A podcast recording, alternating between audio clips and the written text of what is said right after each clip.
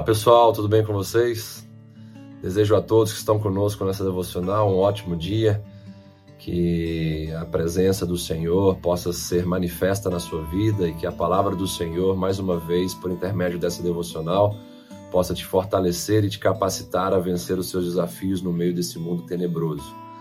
O texto que trago para nossa reflexão está em Isaías capítulo 40, verso de número 31, que diz assim: mas os que esperam no Senhor renovam as suas forças. Sobem com asas como águias. Correm e não se cansam. Caminham e não se fatigam. Esse texto fala sobre esperança. E esperança é confiar que Deus vai chegar na hora certa. Esperança é vigilância também.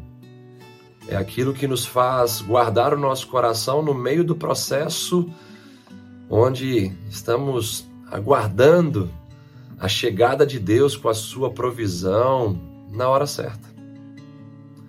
Os resultados da esperança são maravilhosos de acordo com esse texto. Os que esperam no Senhor, primeiramente, renovam suas forças. Renovam suas forças físicas, emocionais e espirituais. Quem espera no Senhor não desperdiça sua vida, seu tempo, sua saúde e suas energias. Segundo resultado dessa esperança nossa no Senhor é que nós subiremos com asas como águias, ou seja, ganharemos uma perspectiva privilegiada, assim como a águia tem uma perspectiva privilegiada lá do alto, onde ela vê os seus predadores, suas presas, os perigos do seu campo de atuação, do cenário onde ela vive. Isso vai nos fazer também ter maior discernimento, entender onde estão as armadilhas do diabo, onde estão os relacionamentos nocivos, onde estão as bombas armadas para explodirem é, em nossas vidas. Isso é muito importante. A esperança traz isso para nós. Tira a precipitação de nossas vidas, nos trazendo uma perspectiva privilegiada.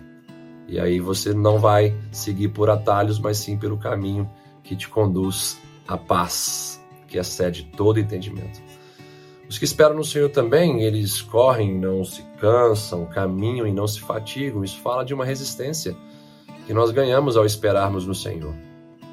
Nós desenvolvemos uma casca mais grossa, nós desenvolvemos a firmeza na fé, a constância espiritual, tudo por base desse princípio bíblico que envolve a esperança no Senhor.